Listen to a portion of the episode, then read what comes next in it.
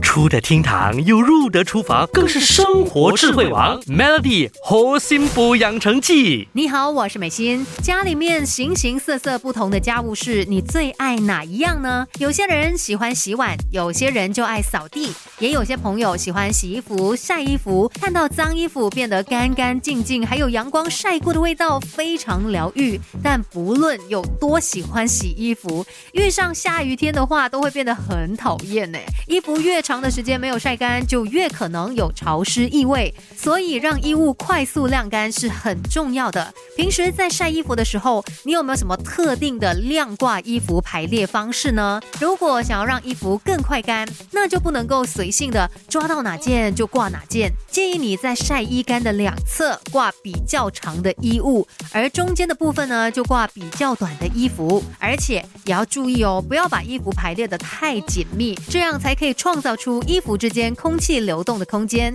让衣物可以更快的晾干。而且在雨天晾衣哦，也要避免直接把衣服铺在杆子上面这样的一个做法。用衣架把衣服给晾挂起来，再拉大衣物的间距，才是最合适的晾挂法。